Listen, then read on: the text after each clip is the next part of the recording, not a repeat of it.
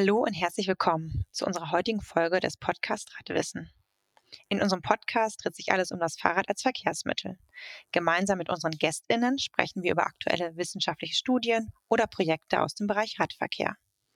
Und für alle, die uns noch nicht kennen, ich bin Caroline Kruse, Verkehrswissenschaftlerin und Betriebswirtin sowie Gründerin und Geschäftsführerin von Fair Spaces. Ja, und ich bin Elena Steinrücke, Geografin und ich arbeite als Projektmanagerin bei Fair Spaces. Und in unserer Arbeit unterstützen wir Kommunen, nachhaltige und gerechte Mobilität zu fördern. Das machen wir durch Mobilitätskonzepte, Umfragen, Beteiligung, Strategien und auch Wissensaufbereitung, wie hier in unserem Podcast Radwissen. In unserer letzten Folge haben wir mit Johanna Drescher und Raunhild Sörensen darüber gesprochen, was wir tun können, um Konflikte im Straßenverkehr zu reduzieren. Und heute in unserer nun schon achten Folge von Radwissen sprechen wir darüber, wie wir die Verkehrswende und den fahrradfreundlichen Umbau unserer Städte beschleunigen können. Und auch heute haben wir wieder zwei Gästinnen dabei. Hallo Svenja, hallo Hanna. Schön, dass ihr heute dabei seid. Hallo. Hallo, schön heute dabei zu sein. Um unsere Städte lebenswerter zu gestalten und den Anteil aktiver Mobilität, also Fuß- und Radverkehr zu erhöhen, sind vielfältige Maßnahmen erforderlich und manche Prozesse scheinen leider sehr langwierig zu sein. Doch wie können Dinge schneller umgesetzt werden? Welche Maßnahmen bringen schnell Erfolge? Heute möchten wir über diese sogenannten Quick Wins sprechen, also Maßnahmen, welche schnell den Radverkehr verbessern und die Verkehrswende voranbringen, stehen im Fokus unserer heutigen Aufnahme. Senja Golombek ist Projektleiterin Radverkehrsförderung beim ADFC Bundesverband. Von 2021 bis 2023 hat sie gemeinsam mit ihren KollegInnen Sarah Kage und Melissa Gomez das Projekt InnoRad Quick durchgeführt.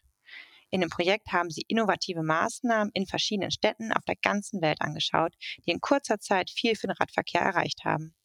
Das Projekt wurde vom Umweltbundesamt und Bundesministerium für Umwelt, Naturschutz und nukleare Sicherheit im Rahmen der Verbändeförderung gefördert. Ja, und Hanna Rhein ist Referentin städtische Mobilität im Team Verkehr und Luftreinhaltung bei der Deutschen Umwelthilfe. Sie stellt uns heute das Projekt Pop-up Republik vor, welches sie von 2020 bis 2022 gemeinsam mit ihrem Kollegen Robin Kulpa bearbeitet hat. In dem Projekt haben sie unterschiedliche Maßnahmen für die schnelle Umsetzung der Mobilitätswende hinsichtlich ihrer Wirkung auf die lokale Luftqualität und Treibhausgasminderungspotenziale untersucht.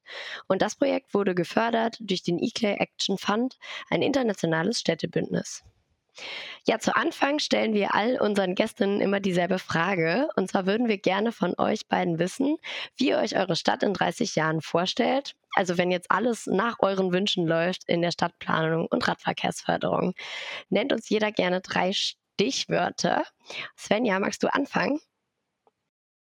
hoffentlich nicht erst in 30 Jahren, aber ähm, hoffentlich der Mensch und die aktive Mobilität im Fokus der Stadtplanung mit lebenswerteren und grüneren Stadträumen, mehr Rad- und weniger Autoverkehr und äh, auf jeden Fall mehr Flächengerechtigkeit bei uns in den Städten. Mehr als drei Worte. Und du, Hanna? Ja, bei mir werden das vermutlich auch ein bisschen mehr als drei Worte. Erstmal 30 Jahre sind ja in der Planung, in der Stadtplanung gar kein so langer Zeitraum. Aber trotzdem hoffe ich natürlich, dass unsere Städte bis dahin grün, leise sind, mit frischer Luft, die man einatmen kann mit gutem Gewissen und auch, dass man nicht krank wird davon, natürlich auch mit Platz zum Spazieren, Flanieren. Ähm, und da muss natürlich Platz vom Auto genommen werden und äh, dem ja, Rad- und ähm, Fußverkehr gegeben werden. Das klingt auf jeden Fall sehr schön. Ja, da freue ich mich auch auf jeden Fall drauf. Ähm, ja, Svenja, ähm, Innorad Quick ist ein Folgeprojekt des Projekts Innorad, bei dem Best-Practice-Beispiele aus der internationalen Radverkehrsförderung aufgezeigt werden. In Innorad Quick geht es insbesondere darum, wie innovative Maßnahmen schnell umgesetzt werden können. Es wurden verschiedene Städte auf der ganzen Welt analysiert, die in kurzer Zeit viel für den Radverkehr erreicht haben. Dazu gehören die niederländische Stadt Utrecht, das spanische Sevilla oder US-amerikanische Städte wie Houston oder Memphis. Meine erste Frage an dich heute ist, wie habt ihr diese Städte überhaupt ausgewählt?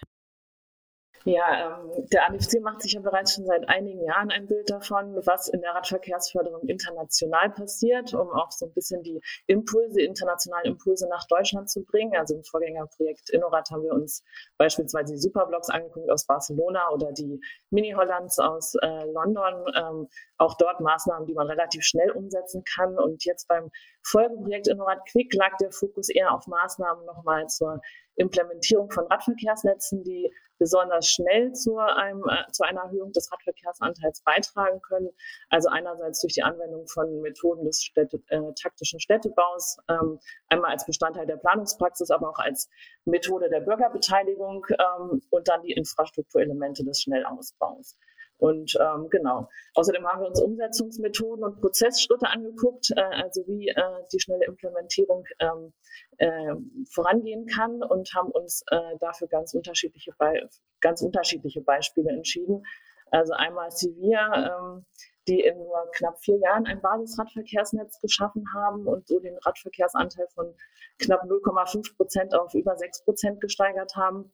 Dann Utrecht, äh, die mit einem starken politischen Willen und äh, Strategien und auch das äh, vorhandene Geld innerhalb von zehn Jahren äh, zur Fahrradstadt der Superlative geworden sind. Also ich glaube, jeder kennt das äh, Fahrradparkhaus von Utrecht. Ähm, ja, und dann die äh, vielen amerikanischen Städte wie Austin und Memphis, die äh, den taktischen Urbanismus und sehr viel Kreativität gerade auch bei der Ausgestaltung von äh, den geschützten Radfahrstreifen äh, nutzen, um innerhalb kürzester Zeit ähm, mehr für den Radverkehr zu tun. Und abschließend haben wir uns dann noch einen kurzen Exkurs nach Berlin gegönnt, ähm, die äh, ähm, innerhalb kurzer Zeit die Pop-up-Radwege äh, gebaut haben. Genau. Und so haben wir einen bunten Strauß an unterschiedlichen Städten uns angeschaut, sowohl die, die einen etwas höheren Radverkehrsanteil haben, als auch die, die jetzt gerade erst gestartet sind. Mhm. Und noch eine Rückfrage zu den US-amerikanischen Städten. Du meintest, die haben es recht kurzfristig gemacht. Was heißt denn kurzfristig in, dem, in den Städten? Also da reden wir von Planung von sechs Monaten bis zu einem Jahr, also wirklich von Planung bis zur Umsetzung. Da können, glaube ich, sich viele deutsche Städte noch eine, äh, eine Scheibe von abschneiden. Ja, Utrecht war ich selber dieses Jahr und habe mir das Fahrradparkhaus natürlich angeschaut und ähm, natürlich ganz begeistert und auch sonst, was sie so gemacht haben. Kannst du uns erstmal erklären, wie ihr so in den Projekten vorgegangen seid?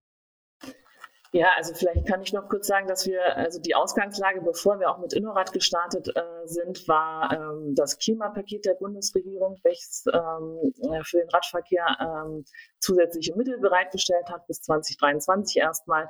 Und äh, der größte Teil davon für, die, ähm, für den Bau von Radwegenetzen vorgesehen war. Ähm, da sieht man schon, ähm, 2019 bis 2024 ein relativ kurzer Zeitraum, um äh, viel für den Radverkehr zu schaffen äh, und auch ein Zehn-Jahres-Zeitraum, also bis dann, bis Deutschland Fahrradland 2030 werden möchte. Auch das ist eine große Herausforderung und äh, genau aus diesem Grund haben wir uns mit dem Thema Schnellausbau von Radverkehrsnetzen äh, auseinandergesetzt und erst einmal analysiert, ähm, was sind denn die Anforderungen eigentlich an ein Radverkehrsnetz und ähm, welche auch bei uns bekannten Infrastrukturelemente könnten oder können einen äh, Einfluss auf die Schnelligkeit beim Radwegebau haben. Also einerseits die geschützten Radfahrstreifen, die man jetzt auch schon in mehreren Städten sieht, aber auch die Pop-up-Radwege ähm, und deren Verstetigung im Hauptnetz und ähm, dann Verkehrsberuhigung durch modale Filter oder Fahrradstraße im Nebennetz. Und ähm, ja, wir haben äh, Literaturanalysen gemacht und uns international vernetzt und ausgetauscht, Veranstaltungen besucht, auch selbst durchgeführt. Ähm, wir haben mit den äh, Verwaltungsmitarbeitenden Interviews geführt, um zu hören, wie, wie die Prozesse dort bei ihnen ablaufen ähm, und uns so nicht nur mit den Infrastrukturelementen äh, vertiefend äh, beschäftigt, sondern auch mit den Erfolgsfaktoren, ähm, die jetzt in unseren Beispielstätten ausschlaggebend waren ähm, um schneller voranzukommen. Und genau, daraus sind drei Publikationen entstanden. Also einmal haben wir eine Broschüre zum Thema Schnellausbau äh, veröffentlicht, dann eine Zusammenfassung der Erfolgsfaktoren von Innorat und Innorat Quick und dann noch äh, basierend auf äh, den Infos, die wir bekommen haben, äh, eine Broschüre oder einen Flyer zum Thema Bürgerinnenbeteiligung. Mhm. Ja, und was uns natürlich total interessiert gerade ist, was steht überhaupt in diesen Broschüren? Also was sind diese Ergebnisse? Ähm, also welche innovativen Maßnahmen eignen sich denn besonders bei den sogenannten Quick Wins, ähm, um halt wirklich die Fahrradmobilität schnell zu verbessern? Und welche Elemente eignen sich für den Schnellausbau der Fahrrad- oder der Radverkehrsinfrastruktur? Ja, genau, die Elemente hatte ich ja gerade schon mal kurz erwähnt. Ähm, die sind äh, bei uns in Deutschland alle erprobt und zulässig. Also von den Fahrradstraßen bis zu den geschützten Radfahrstreifen kennen wir sie ja alle und können, diese können sowohl auch in äh, kleinen als auch in großen Kommunen eingesetzt werden. Äh, spannend in den USA äh, war auch immer zu sehen, äh, wie äh, kreativ und innovativ äh, auch die Protektionselemente genutzt werden im Vergleich zu Deutschland.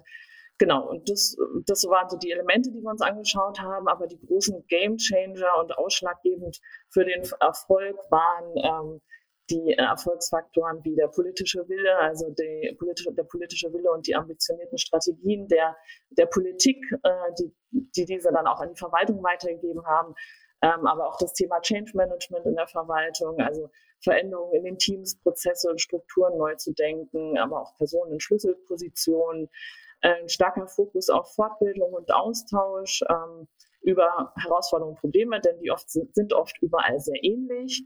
Ähm, genau, das Thema Bürgerinnenbeteiligung hatte ich schon angesprochen.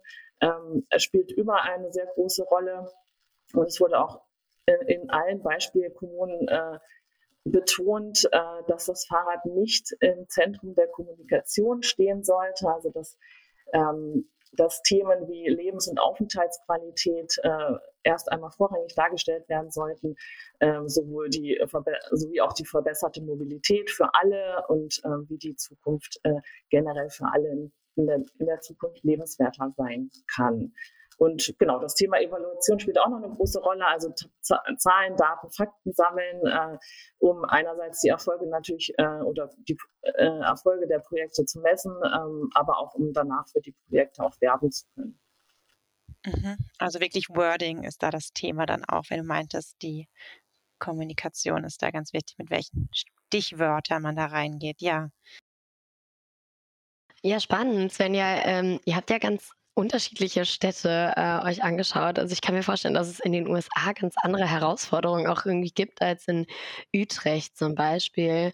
Und ja, welche Unterschiede konntet ihr denn herausfinden und wo gibt es vielleicht auch Gemeinsamkeiten, die sich auch in gewisser Hinsicht weltweit irgendwie übertragen lassen?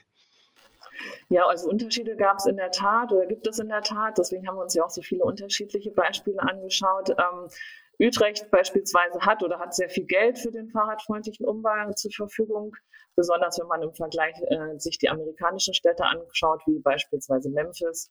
Ähm, das sieht man natürlich auch daran, dass Utrecht eine ganz andere Infrastruktur hat, also Radwege gebaut hat und Memphis oder Houston viel auf Farbe und Protektions, äh, also geschützte Radfahrstreifen gesetzt äh, hat. Ähm, ja, Utrecht äh, ist eine Stadt, äh, da ist das Fahrrad bereits etabliert als Verkehrsmittel, ähm, aber nichtsdestotrotz spielt auch dort das Thema Bürgerinnenbeteiligung eine große Rolle und auch dort sind nicht alle Projekte so umgesetzt äh, worden, wie, wie anfangs geplant. Also auch da ist das Thema äh, Interessensgruppen mitnehmen ein, äh, ein großes Thema.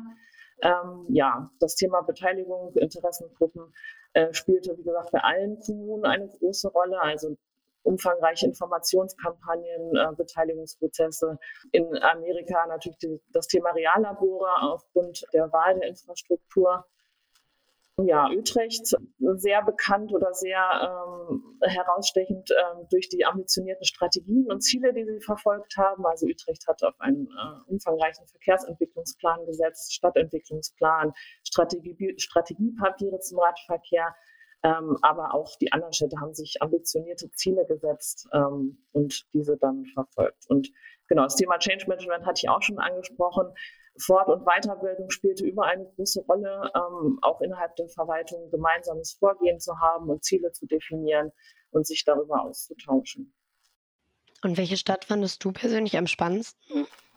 Generell die amerikanischen Städte, die teilweise wirklich sehr kreativ, unheimlich viel gerade geschützte Infrastruktur äh, gebaut haben, sehr farbenfroh, mit auch mehr Grün, inspiriert auch von der niederländischen Infrastruktur, ähm, aber auch, ähm, dass der Schutz nicht an den Kreuzungen aufhört. Also sie haben auch geschützte Kreuzungen in Form von äh, Pop-up oder geschützten Kreuzungen gebaut. Ähm, genau, einfach dieses Ausprobieren, kein Perfektionismus, um schnell zu sein, um die Verbesserung äh, in der Mobilität äh, zu schaffen. Und ähm, ja, das fand ich sehr inspirierend zu sehen. Mhm. Und du hast ja gerade gesagt, dass so Change Management auch überall irgendwie ein Thema war ähm, und Beteiligung. Würdest du sagen, dass sich das äh, auch alles auf Deutschland übertragen lässt, was ihr da jetzt herausgefunden habt? Ja, man merkt ja das Thema Schnellausbau und Fort- und Weiterbildung, Prozessoptimierung in der Verwaltung wird ja auch bei uns äh, stark diskutiert. Ich glaube, ihr hattet ja auch äh, schon ein paar äh, Vorgängerinnen, die auch äh, darüber berichtet haben, zum Beispiel das Projekt Cora. Ähm, ich glaube, ich, Thomas Stein war da. Ähm, aber allgemein würde ich sagen, ja, die Erfolgsfaktoren lassen sich auf Deutschland übertragen. Steht, es steht und fällt natürlich mit dem politischen Willen einerseits und der Führung in den, in den Verwaltungen. Äh, viele Herausforderungen sind außerdem auch oft ähnlich, also sei es der Gegenwind aus der Bevölkerung oder beispielsweise die Angst vor wegbleibenden Kunden ähm, beim Wegfall von Parkplätzen und so weiter. Da hilft es einfach, diese Erfahrungen aus anderen Ländern mitzunehmen, sich mit anderen Verwaltungen, Städten auszutauschen und voneinander zu lernen und sich Rückenwind für die eigenen Projekte zu holen. Ja, Hanna, dann würde ich eigentlich gerne zu dir gehen. Und zwar habt ihr in eurem Projekt äh, verschiedene Umweltdaten erhoben, aufbereitet und analysiert und die Auswirkungen von unterschiedlichen Maßnahmen zur Förderung des Radverkehrs und der Mobilitätswende hinsichtlich ihrer Wirkung auf die lokale Luftqualität sowie auf die Verkehrszusammensetzung, also wie viel Kfz-Verkehr gibt es und wie viel Radverkehr gibt es und damit auch auf die Treibhausgasminderungspotenziale untersucht. Kannst du uns zunächst einmal kurz erklären, welche Daten das denn genau waren und warum sind diese denn so wichtig?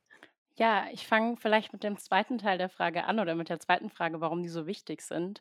Svenja hat es ja auch gerade schon gesagt, ähm, dass einfach total oft dieses Monitoring oder dieses Überprüfen äh, von Maßnahmen fehlt. Also in der Verwaltung wird oft, bevor eine Mobilitätswendemaßnahme eine Maßnahme im Straßenraum umgesetzt wird, äh, Vorerhebungen gemacht. Die gehören auch zur Planung dazu. Aber dieser Erfolg im Nachhinein wird eben selten gemessen. Und da haben wir uns einfach gedacht, gerade auch als die Pop-up-Radwege aufkommen, aufkamen, ähm, dass wir das eben auch äh, machen wollen. Und ja, du hast es auch gerade schon gesagt, dass wir uns auf Kfz-Verkehr und Radverkehr spezialisiert haben und eben auf Luftschadstoffe. Und vielleicht noch kurz als Erklärung, das Projekt hat in Berlin stattgefunden. Das heißt, wir haben eben ausschließlich Daten aus Berlin auch ausgewertet. Und in Berlin gibt es an den Hauptverkehrsstraßen über 240 Infrarotdetektoren, die die Anzahl, die Zusammensetzung und die Geschwindigkeit von Kraftfahrzeugen messen, die eben vorbeifahren. Und es gibt auch ein Verkehrsstärkenmodell. Und anhand dieses Modells lässt sich eigentlich für alle Hauptverkehrsstraßen ähm, die Verkehrsstärke stündlich äh, ermitteln. Das heißt, diese Daten wirklich vom Senat bereitgestellt, von der Stadt bereitgestellt, haben wir genutzt zum einen für den, für den Kfz-Verkehr, dann das zweite ist eben der Radverkehr. Äh, da gibt es leider nicht so, viel, so viele automatische Zählstellen, sondern wir liegen hier nicht bei 240, sondern bei 19 in Gesamt-Berlin. Deswegen mussten wir uns dann natürlich zum Auswerten der Maßnahmen, die wir begutachtet haben, äh, nochmal ein bisschen äh, andere Daten heranziehen. Und da haben wir die Mobilitätsplattform Strava äh, Metro genutzt. Das ist eigentlich eigentlich so eine Art Fitness-App und natürlich ist die Datenmenge auch nicht ganz, also ist ein bisschen homogen, weil das äh, viele Leute eben, die viel Fitness machen, nutzen, aber es deckt eben die gesamte Stadt ab und deswegen haben wir uns auch dafür entschieden, das zu machen. Außerdem gab es auch einfach nicht so viele, also andere Möglichkeiten. Das ist ein großes Problem, dass einfach nicht so viele Daten zur Verfügung stehen. Und die haben mir dann diese Strava Metro-Daten mit den Dauerzählstellen korreliert und so konnten wir eben auch ganz gut mit denen arbeiten. Und bei Stickstoffdioxid, dabei handelt es sich ja um das Dieselabgas, das hauptsächlich von ja, Dieselautos, Diesel-Pkw emittiert wird. Hier gibt es auch 17 automatische Messstationen in Berlin, die auch vom Land betrieben werden. Und dazu gibt es noch 40 Punkte, an denen mit Passivsammlern gemessen wird. Das sind so kleine Röhrchen, die kann man eigentlich einfach irgendwie mit Kabelbindern neben der Straße festmachen ähm, für maximal vier Wochen und äh, messen. Und wir haben die Daten eben teilweise auch selbst erhoben, weil wir da auch recht viel Erfahrung haben aus den letzten Jahren und einfach quasi geschaut, die Stellen, die für uns interessant waren, da haben wir dann eben auch Passivsammler angebracht. Und warum habt ihr euch genau auf diese äh, Daten fokussiert? Also zum einen mussten wir natürlich auch gucken, was da ist und wir wollten eben, wie gesagt, diese, die Maßnahmen auswerten. Und das war, ähm, als wir mit dem Projekt angefangen haben, 2020, beziehungsweise als wir die Projektidee auch hatten, kamen ja gerade natürlich bedingt durch die äh, Pandemie eben die Pop-up-Radwege hoch und wir waren eigentlich total begeistert davon, weil wir oft, wenn wir mit Kommunen im Austausch waren, immer gehört haben, ja, Radweg, schnelle Maßnahme, um Luftschadstoffe runterzubekommen, nicht wirklich. Das dauert irgendwie zwei bis fünf Jahre im Ausnahme Ausnahmefall auch mal zehn Jahre, bis irgendwie so ein Radweg auf die Straße kommt. Und wir waren halt total begeistert von den Pop-up-Radwegen und haben versucht, das auch zu verbreiten bei den Kommunen und haben dann oft zurückgehört, dass quasi, wenn man eine Spur dem motorisierten Individualverkehr nimmt, das quasi und dem Radverkehr gibt, bei Pop-up-Radwegen es zu mehr Stau kommt und die Luftqualität eigentlich schlechter wird. Und das wollten wir einfach quasi, wir wollten diese Mythen so ein bisschen entkräftigen und eben faktenbasierte Argumente pro Verkehrswende schaffen. Ja, spannend. Du hast ja zu Beginn schon gesagt, dass ihr äh, euch auf Berlin fokussiert habt. Ihr hattet zwölf unterschiedliche Gesu Untersuchungsgebiete in eurem Projekt, welche alle in Berlin waren. Aber warum Berlin und äh, wonach habt ihr eure Untersuchungsgebiete denn ausgewählt? Genau, also Berlin zum einen, wir mussten uns tatsächlich in dem Projekt auch auf eine Stadt ähm, konzentrieren und da war natürlich auch klar, Berlin, die Entstehungsstätte äh, der Pop-up-Radwege, wollten wir unbedingt auch hingucken, zumal wir sitzen auch in Berlin. Das war natürlich für uns auch so ein bisschen einfacher und näher, ähm, äh, da auch im Austausch zu kommen. Genau, und eigentlich haben wir geschaut, welche Maßnahmen wir relevant finden. Wir haben ja zum einen Radwege angeschaut, dann Tempo 30 und auch Parkraumbewirtschaftung. Und wir haben ja zum einen erstmal geschaut, welche Maßnahmen wurden wo umgesetzt und gibt es an diesen Straßen zum Beispiel schon irgendwelche automatischen Zählstellen, wo wir einen Vorher-Nachher-Vergleich machen können, weil die Daten eh schon vorhanden sind. Wenn der Senat zum Beispiel eine automatische Kfz-Zählstelle dort hat und dann ist da vielleicht zusätzlich noch ähm, eine Luft Monitoring-Station äh, plus noch im besten Fall eine Radzählstation. Äh, das gab es an keinem Punkt, aber äh, so haben wir quasi erstmal geschaut, wo gibt es eigentlich schon Daten, wo Maßnahmen umgesetzt wurden. Und dann haben wir im nächsten Schritt ähm, mit Entscheidungsträgerinnen der Bezirke Gespräche geführt und auch geschaut, wo wird quasi im Projektzeitraum was umgesetzt und haben dann quasi wiederum im nächsten Schritt geschaut, können wir für diese ja, Maßnahmen, für diese Radwege zum Beispiel äh, Daten bekommen. Also das war erstmal ein ganz schön ähm, langer Weg, überhaupt an diese ganzen Daten ranzukommen. Hm, du hast ja gerade gesagt, ihr habt euch nicht nur ähm, diese Pop-up-Radwege angeschaut, sondern auch Parkraumbewirtschaftung, quartiersbezogene Verkehrsberuhigung und Tempo 30. Und welche Wirkung konntet ihr denn da messen bei den unterschiedlichen Maßnahmen? Genau, also vielleicht vorneweg muss man sagen, wir hatten am Anfang zwölf Untersuchungsgebiete, wir haben aber nur Ergebnisse zu acht Untersuchungsgebieten. Denn äh, auch wenn wir quasi mit den Bezirken im Austausch waren vorneweg und gefragt haben, was passiert äh, in den nächsten zwei Jahren, konnte nicht alles quasi umgesetzt werden in diesem Zeitraum. Also es gibt einfach wahnsinnige Verspätungen und manche der Maßnahmen sind immer noch nicht umgesetzt. Das vielleicht nur vorneweg. Und wir haben tatsächlich am meisten Umsetzung im Bereich Radverkehr gesehen.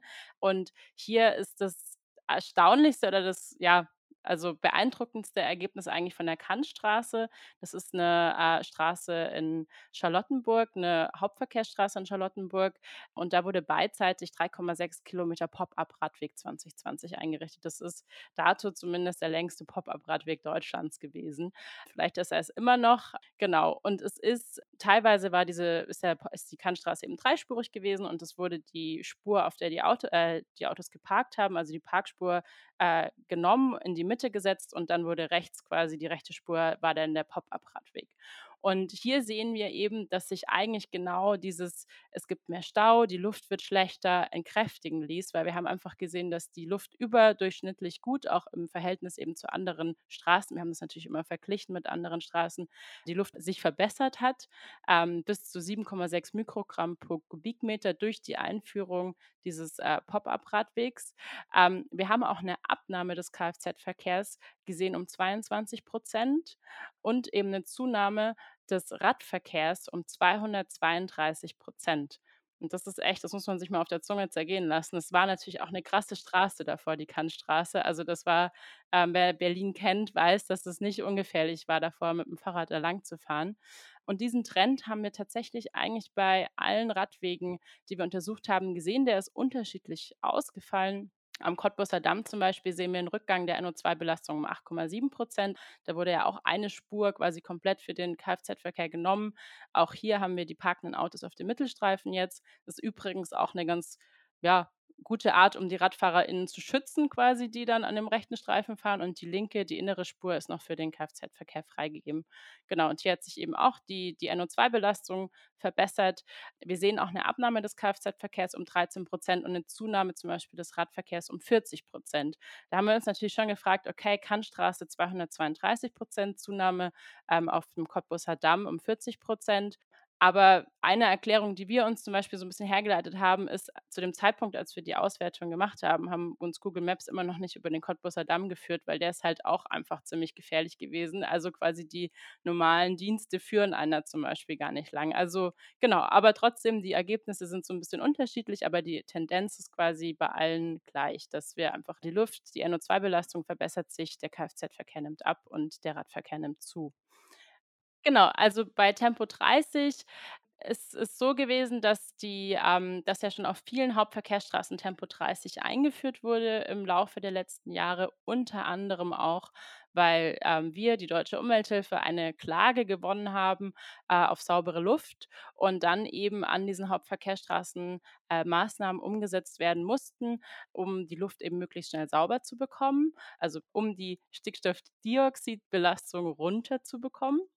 Äh, und es war vorneweg immer so ein bisschen in Diskussion, ob Tempo 30 eine geeignete Maßnahme ist, um die NO2-Belastung wirklich zu senken. Und deswegen gab es quasi mit ähm, diesen 20 Kilometer Hauptstraße, auf denen Tempo 30 in Berlin eingeführt wurde, nochmal eine Wirkanalyse quasi. Und da kam auch raus, und teilweise haben wir diese Ergebnisse dann auch einfach quasi bei uns mit verarbeitet, dass die Luft eben durch Tempo 30 auch nochmal deutlich besser wird. Das heißt konkret, die Stickstoffdioxidbelastung ist in der Auswertung der Senatsverwaltung auf den Hauptverkehrsstraßen, wo es von 50 auf 30 runterging, von zwei bis vier Mikrogramm pro Kubikmeter besser geworden.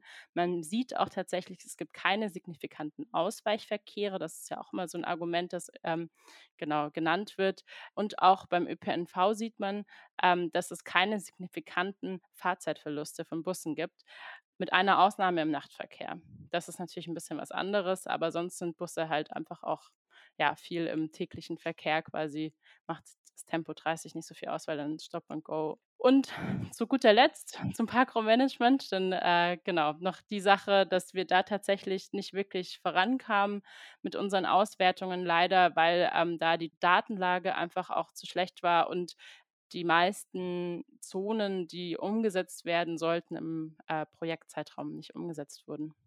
Kannst du noch was sagen? Ich habe zwei Fragen ähm, hinsichtlich Tempo 30. Wo habt ihr euch das angeschaut? Also gibt es so Schwerpunktbezirke oder Stadtteile? Und ähm, nochmal so ein bisschen genauer von der Wirkung. Die Daten hast du ja schon benannt, die ihr euch angeschaut habt, vorher und nachher, ähm, sofern sie halt verfügbar waren. Aber in welchem Zeitraum? Also keine Ahnung, waren es irgendwie vor der Intervention so und so viele Wochen oder Monate und dann so und so viel nachher? Also kannst du dazu auch noch was sagen? Wie lange dieser Zeitraum war, hängt tatsächlich auch ein bisschen von der Datenverfügbarkeit ab. Aber wir haben schon geschaut, dass wir quasi vor der Maßnahme mindestens drei Monate schauen und nach Einführung der Maßnahme mindestens drei Monate, sodass man schon auch einen gewissen Gewöhnungseffekt quasi von der Bevölkerung an die Maßnahme auch hat. Ähm, genau. Und ähm, zu Tempo 30, tatsächlich ist auf vielen der Straßen, die wir uns angeschaut haben, Tempo 30 auch äh, schon bevor der Radweg eingeführt wurde, umgesetzt worden, eben durch die Senatsverwaltung und, und durch den Vergleich. Das heißt, am Tempelhofer Damm, am Cottbusser Damm bin ich mir jetzt gerade nicht sicher. Am Tempel, also Tempo 30 wurde am Tempelhofer Damm umgesetzt, an der Kannstraße wurde es auf jeden Fall umgesetzt, an diesen großen Hauptverkehrsstraßen, die eben auch eine starke NO2-Belastung haben. Mhm. Ähm, und habt ihr euch irgendwie auch angeschaut, ähm, ob tatsächlich die Maßnahme wirklich hundertprozentig quasi die Wirkung dann entfacht hat oder ob es vielleicht aufgrund von einer Baustelle irgendwo anders deswegen ähm, dort die Luftbelastung so runtergegangen ist oder Ausweichverkehre anders gelaufen sind? Also wie seid ihr mit solchen ähm, Störungen quasi umgegangen? Genau, also wir haben uns quasi immer den Trend für die Stadt angeschaut und geschaut, wie sieht es auf anderen Straßen aus und das natürlich auch verglichen.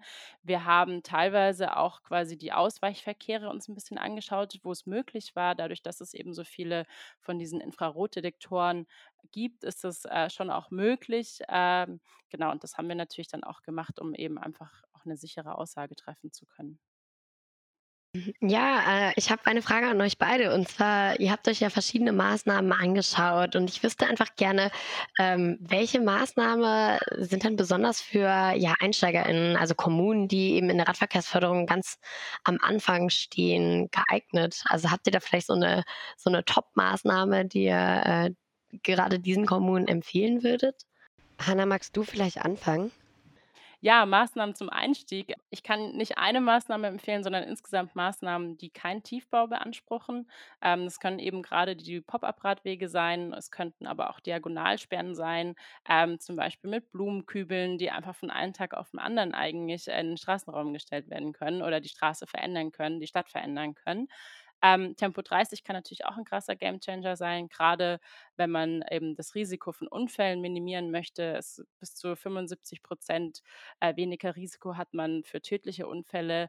Ähm, und auch bei der Lärmbelast Lärmbelastung fühlt sich das so an, als wenn man quasi nur noch die Hälfte der Verkehrsmenge auf der Straße hat. Das heißt, wenn man von 50 auf 30 km/h runtergeht, fühlt sich das für mich als Person, die dort lebt oder an der Straße steht, an wie die Hälfte des Verkehrs, der da fährt.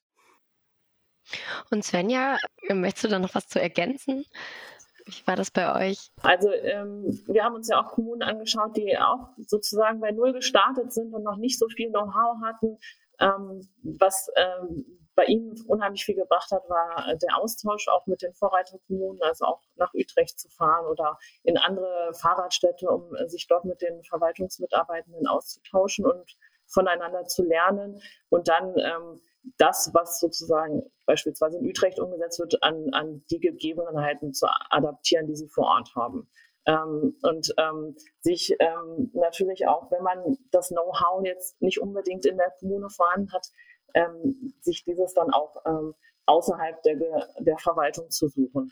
Also gerade auch beim Thema Kommunikation. Ähm, ich glaube, auch in einer der letzten Folgen hatte Stefan Lüdecke das gesagt, dass äh, beim Thema Kommunikation und Beteiligung da am Anfang äh, das Thema sehr unterschätzt worden ist. Also sich da auch ähm, Erfahrungen von außerhalb zu suchen ähm, und ähm, genau, einfach äh, bei diesem wichtigen Thema da auch ähm, sich Unterstützung zu suchen, damit der Gegenwind äh, ein bisschen abflacht bei dem hart diskutierten Thema. Ja, du hast ja gerade schon genannt, die Folge äh, mit Stefan Lüdecke aus Frankfurt ähm, zum Thema Governance. Und Svenja, du hattest ja gerade schon berichtet, dass auf jeden Fall ihr auch euch Governance-Aspekte angeguckt habt, dahingehend, dass ihr wisst, dass politischer Wille auf jeden Fall auch einer Gründe ist, warum ja, Quick Wins dann auch erfolgreich sind. Und ich frage vielleicht noch an Hannah, ähm, habt ihr das auch betrachtet, also ähm, politische Aspekte und Entscheidungsprozesse und inwiefern ähm, die auch zum Erfolg dann beitragen? Genau, also wir haben tatsächlich ähm, ganz viele Interviews geführt, auch im Rahmen unseres Projektes, um eben noch weitere Hemmnisse und Möglichkeiten auch der Mobilitätswende, der kommunalen Mobilitätswende zu betrachten. Ähm, und wir haben da auch einfach relativ schnell gelernt, dass es natürlich so diese übergeordneten Themen gibt, wie die Gesetzgebung äh, so und verschiedene Themen, aber dass es total eigentlich die Beschleunigungspotenziale in den Prozessen äh, der Verwaltung eben äh, abhängen. Also quasi es hängt, das hatte ja Svenja vorhin auch schon gesagt, es hängt viel von diesen Einzelpersonen ab aus der, aus der Politik und der Verwaltung, aber es gibt eben diese Probleme, dass äh, Prozesse einfach gar nicht klar definiert sind, nicht geregelt sind, irgendwie strukturelle Probleme auch die Zuständigkeiten teilweise unklar sind. Also wir haben das so ein bisschen quasi, glaube ich, weiter von oben irgendwie einfach mit in unseren Interviews mit äh, betrachtet, aber es ist natürlich, da kommt man gar nicht dran vorbei. Svenja, du hast dazu was gesagt. Dir möchte ich trotzdem da auch nochmal das Wort geben. Also wenn du sagst zum Governance-Aspekt, und du möchtest gerne noch was sagen, dann wäre jetzt der Zeitpunkt. Ja, also ja klar, wir haben uns ähm, ja mit dem Thema ausführlich beschäftigt und na, es war äh, sehr ähm, ersichtlich, dass Führungskompetenz, Führungskultur, aber auch das Thema Motivation teilweise auch sehr unterbelichtet ist. Äh, ähm, und äh, in den Kommunen, die wir uns angeschaut haben, auch einen, einen, klaren Fokus hatte. Aber auch das Thema, was jetzt Hanna angesprochen hatte, also klare Prozesse zu definieren, Strategien zu haben und Ziele zu setzen, ähm, dass das ähm, auch ein beschleunigender Faktor war in den Kommunen, die wir uns angeschaut haben. Ja, und Stichwort Beschleunigung. Ähm, Beteiligung ist auch wichtig für die Beschleunigung. Viele sehen das ja immer als, ja, das führt dann dazu, dass alles noch länger dauert. Ähm, aber ihr habt das ja auch als wichtigen Erfolgsfaktor identifiziert.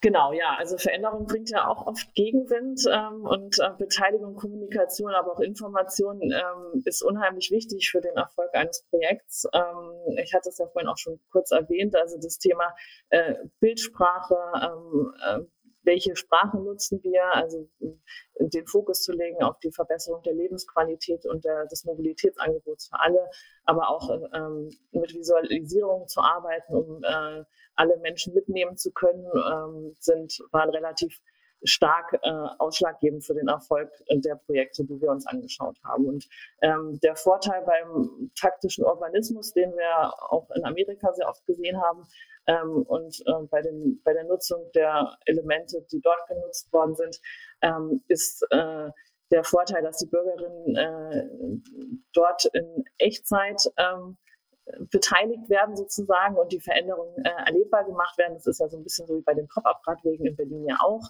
Ähm, und äh, die natürlich dann auch der Verwaltung die Möglichkeit geben, nachzujustieren, ähm, wenn notwendig. Ähm, was auch mehr Akzeptanz dann bringt. Ähm, und interessant fand ich äh, einerseits auch die Ansätze in den USA, aber wir haben uns auch ein Beispiel in, äh, in Mailand angeguckt. Also in, in den USA hat es äh, geholfen, Menschen in den Fokus zu nehmen, die ähm, die den Maßnahmen positiv gegenüberstanden und ähm, haben versucht, diese Menschen zu motivieren, sich zu melden, um Politik und Verwaltung Rückenwind für die Umsetzung zu geben. Also auch äh, zu signalisieren, dass, äh, dass mehr Menschen für eine Maßnahme sind als gegen eine Maßnahme.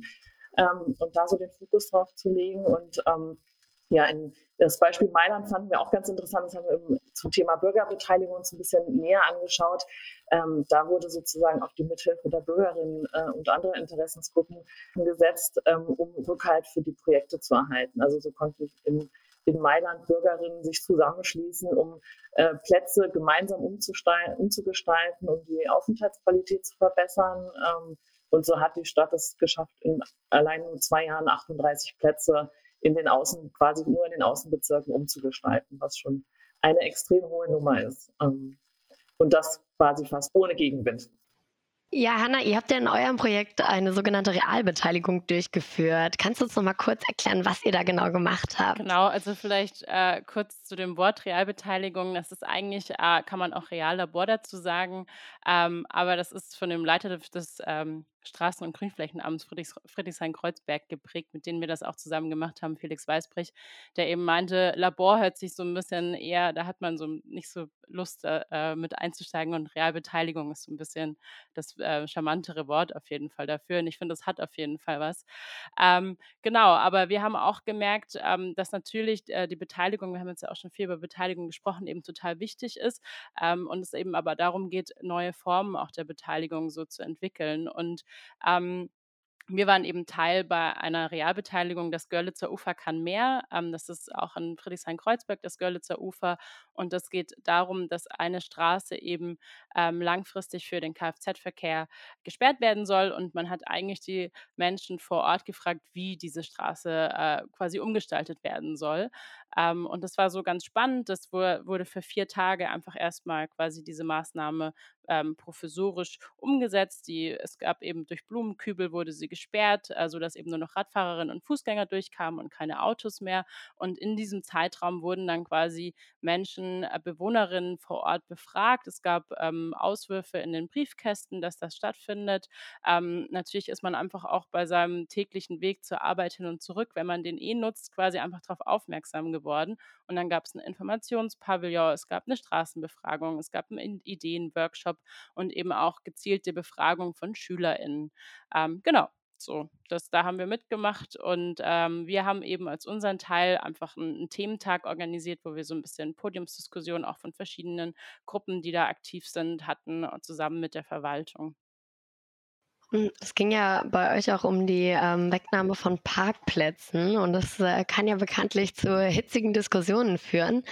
Ähm, wie waren denn da erstmal eure Ergebnisse? Also wie, wie wurde äh, diese Realbeteiligung angenommen? Und ähm, vielleicht, ja, siehst du die Gefahr, dass eine Beteiligung auch ähm, nach hinten losgehen kann, weil man dadurch vielleicht dann auch eben Menschen Raum gibt, ähm, die sich dagegen stellen, die dann laut werden? Ja, also auf jeden Fall werden an dieser, an dieser Straße auch Parkplätze genommen. Ähm, aber es ist tatsächlich, die unterliegt nicht ganz so 'm hohen Parkdruck. Deswegen war das jetzt quasi explizit an dem Beispiel nicht so krass. Da sind so ein paar Dauerparkplätze irgendwie, also so ein paar Leute, die sich da mit ihren Wohnmobilen abstellen, die aber insgesamt war die Stimmung eher so, dass die Menschen sich eben gewünscht haben, dass da eine äh, Verbindung für den Fuß und Radverkehr hinkommt, dass es einen äh, gut abgegrenzten Radweg dort gibt, der eben entlang des Ufers auch weiterführt. Also, das war so die Mehrheit und diese Ergebnisse, die dienen da auch als Grundlage, äh, für den Bezirk weiterhin, ne? Also, das wurde auch weiterhin schon genutzt. Ähm, und ich glaube, ein ganz großer Punkt oder ein Learning, den wir mitgenommen haben, ist auch nicht zu diskutieren, ob eine Maßnahme kommt, sondern eher, wie sie umgesetzt wird. Also quasi das Ob haben wir eigentlich schon diskutiert, ähm, weil es gibt in Berlin eben das Mobilitätsgesetz, es gibt ganz viele Zielvereinbarungen und Pläne, man möchte die Mobilitätswende haben, sondern eher zu sagen, okay, ihr seid hier vor Ort, wie quasi setzen wir das um? Und das andere hatte Svenja ja auch gerade schon gesagt, ist so mit Zielgruppen eben zu arbeiten und da dann wirklich auch zu gucken, okay, äh, wie binden wir eben gezielt ähm, die HändlerInnen, die äh, SchülerInnen äh, ein und dann eben wirklich äh, moderierte Workshops zum Beispiel, mit denen während diese Maßnahme da eben ist, in keiner fertigen Form zu führen und zu gucken, wie man das weitergestaltet. Ja, nun haben wir ja über Maßnahmen, Umsetzung, Evaluation, Beteiligung gesprochen. Und für all dies sind viele Finanzmittel notwendig, auf jeden Fall Finanzmittel. Ähm, welche Quick Wins sind denn besonders kostengünstig und daher besonders relevant für finanzschwache Kommunen? Die Infrastrukturelemente, die wir uns angeschaut haben, sind ja im Vergleich zu TV-Arbeiten äh, relativ kostengünstig. Also auch, äh, wir hatten Beispielkommunen wie Memphis, also auch eine sehr finanzschwache Kommune in den USA, die äh, durch Farbe und kostengünstige Protektionselemente innerhalb kürzester Zeit ähm, ein Radverkehrsnetz auf die Straße bringen konnte. Und ähm, durch den taktischen Urbanismus hat man natürlich auch die Möglichkeit, mit Verkehrsberuhigung auf Plätzen und Kreuzungen kostengünstig äh, den öffentlichen Raum umzugestalten. Also ich würde sagen, die Elemente, die wir uns angeschaut haben, sind auch für finanzschwache Kommunen auf jeden Fall eine Option. Wunderbar. Ja, wir haben auf jeden Fall schon vieles gelernt heute von euch und ich würde gern abschließend nochmal ähm, wissen von, ja, von Svenja, von dir. Du hast so viele internationale Städte dir angeschaut. Wo glaubst du, stehen wir denn in Deutschland aktuell im internationalen Vergleich? Ähm, und was sollten wir von anderen Ländern beziehungsweise Städten auch aus dem Ausland mitnehmen, um die ähm, Verkehrswende und Radverkehrsförderung in Deutschland schneller voranzubringen? Ja, man soll es ja nicht so laut sagen, aber Deutschland steht natürlich im internationalen Vergleich immer noch, äh, zählt noch zu den Vorreitern. Ähm, aber die Konkurrenz schläft nicht und immer mehr Kommunen machen sich weltweit auf den Weg, ähm, die äh, ihre Städte und Kommunen lebenswerter und äh, Fahrrad- und Fußgängerfreundlicher umzugestalten. Ähm, genau, was, ähm, was wir nicht aus dem Blick äh, ähm, verlieren sollten, ist, ähm, die internationalen Entwicklungen, weil da passiert ein, einfach unheimlich viel und ähm, wir sollten uns vielleicht nicht äh, mit, äh, mit dem doch sehr deutschen Perf Perfektionismus äh, zu lange aufhalten und uns mit einer fehlenden Fehlerkultur im Wege stehen. Das wäre mein Gedanke dazu. Und natürlich muss die Politik die, äh, sich ihrer Verantwortung bewusst werden. Also wir haben natürlich keine weiteren 15 bis 30 Jahre Zeit, äh, unsere Städte menschengerechter und lebenswerter umzugestalten. Äh, dafür fehlt schlicht die Zeit. Nun kommen wir jetzt schon zu unserer letzten Frage. Und zwar würden wir gerne wissen, was möchtet ihr Personen, die in der Radverkehrsförderung arbeiten, basierend auf euren Forschungsergebnissen gerne mitgeben? Hanna, magst du anfangen? Ja, vielleicht als erstes Mut haben und sich wirklich Sachen auch trauen, auch neue Wege gehen. Ähm, Svenja hat das jetzt gerade auch schon gesagt, dass wir nicht diesen Perfektionismus brauchen, sondern einfach wirklich versuchen, mal was auf die Straße zu bekommen, ähm, das am besten eben zu machen als mit Maßnahmen, die erstmal keinen Tiefbau brauchen, um dann eben noch einfach einen Raum zu haben, um auch noch Anpassungen zu machen. Das ist auf jeden Fall ja ganz wichtig. Dem kann ich nur zustimmen und äh, vielleicht noch ergänzen, äh, tauscht euch aus, lernt voneinander, vernetzt euch. Es gibt so viele tolle, inspirierende Beispiele und ähm, das Wissen darüber müssen wir einfach noch viel stärker nutzen und weitergeben. Ja, vielen Dank euch beiden. Von Svenja haben wir heute gelernt, welche Methoden Städte weltweit nutzen, um den Radverkehr kurzfristig zu verbessern und Radverkehrsnetze schnell zu implementieren, zum Beispiel mit Maßnahmen des taktischen Urbanismus. Aber nicht nur Infrastrukturelemente, sondern auch andere Erfolgsfaktoren sind wichtig. Dazu zählen politischer Wille, Change Management, Beteiligung, Fortbildung und Austausch und kluge Kommunikationsstrategien, welche Lebens- und Aufenthaltsqualität in den Fokus rücken. Mehr dazu könnt ihr nachlesen in den insgesamt drei Publikationen vom ADFC und diese verlinken wir euch wie immer in den Show Notes. Zusammenfassend ist zu sagen, dass das Projekt Pop-up Republik zwölf Interventionen in Berlin betrachtet hat. Das waren Pop-up-Radwege, Einführung von Tempo 30, Verkehrsberuhigung im Quartier und Parkraummanagement. Sie haben eine Vorher-Nachher-Analyse gemacht und dabei gesehen, dass insbesondere Pop-up-Radwege eine erfolgreiche Quick-Win-Maßnahme ist. An der Kantstraße in Berlin wurde nach Einführung über 240 Prozent mehr Radverkehr gemessen und auch Tempo-30-Zonen haben einen positiven Effekt auf die Reduktion von Kfz-Verkehren und außer im Nachtbus keine negativen auf die generelle Reisezeit. Dann vielen Dank, äh, Svenja und Hanna, dass ihr uns heute eure spannenden Projekte vorgestellt habt. Diese verlinken wir euch Hörenden wie immer natürlich in unseren Show Notes. Und von dort aus gelangt ihr direkt zu den Handlungsleitfäden von Innorat Quick sowie auch zu dem Handlungsleitfäden der Pop-Up-Republik. Und ja, vielen Dank auch an unsere Hörenden, dass ihr wieder eingeschaltet und euch neues Radwissen angehört habt. Danke auch an das gesamte Team von Fairspaces und an unseren Fördergeldgeber, das Bundesministerium für Digitales und Verkehr. Möchtet ihr die nächste noch keine weitere Folge verpassen, dann folgt uns auf LinkedIn, X, Mastodon oder abonniert unseren Newsletter. Alle Links dazu findet ihr auf unserer Webseite fair-spaces.de. In unseren Shownotes findet ihr zudem auch weitere Informationen zu dem Thema und den Studien. Macht's gut bis dahin. Tschüss.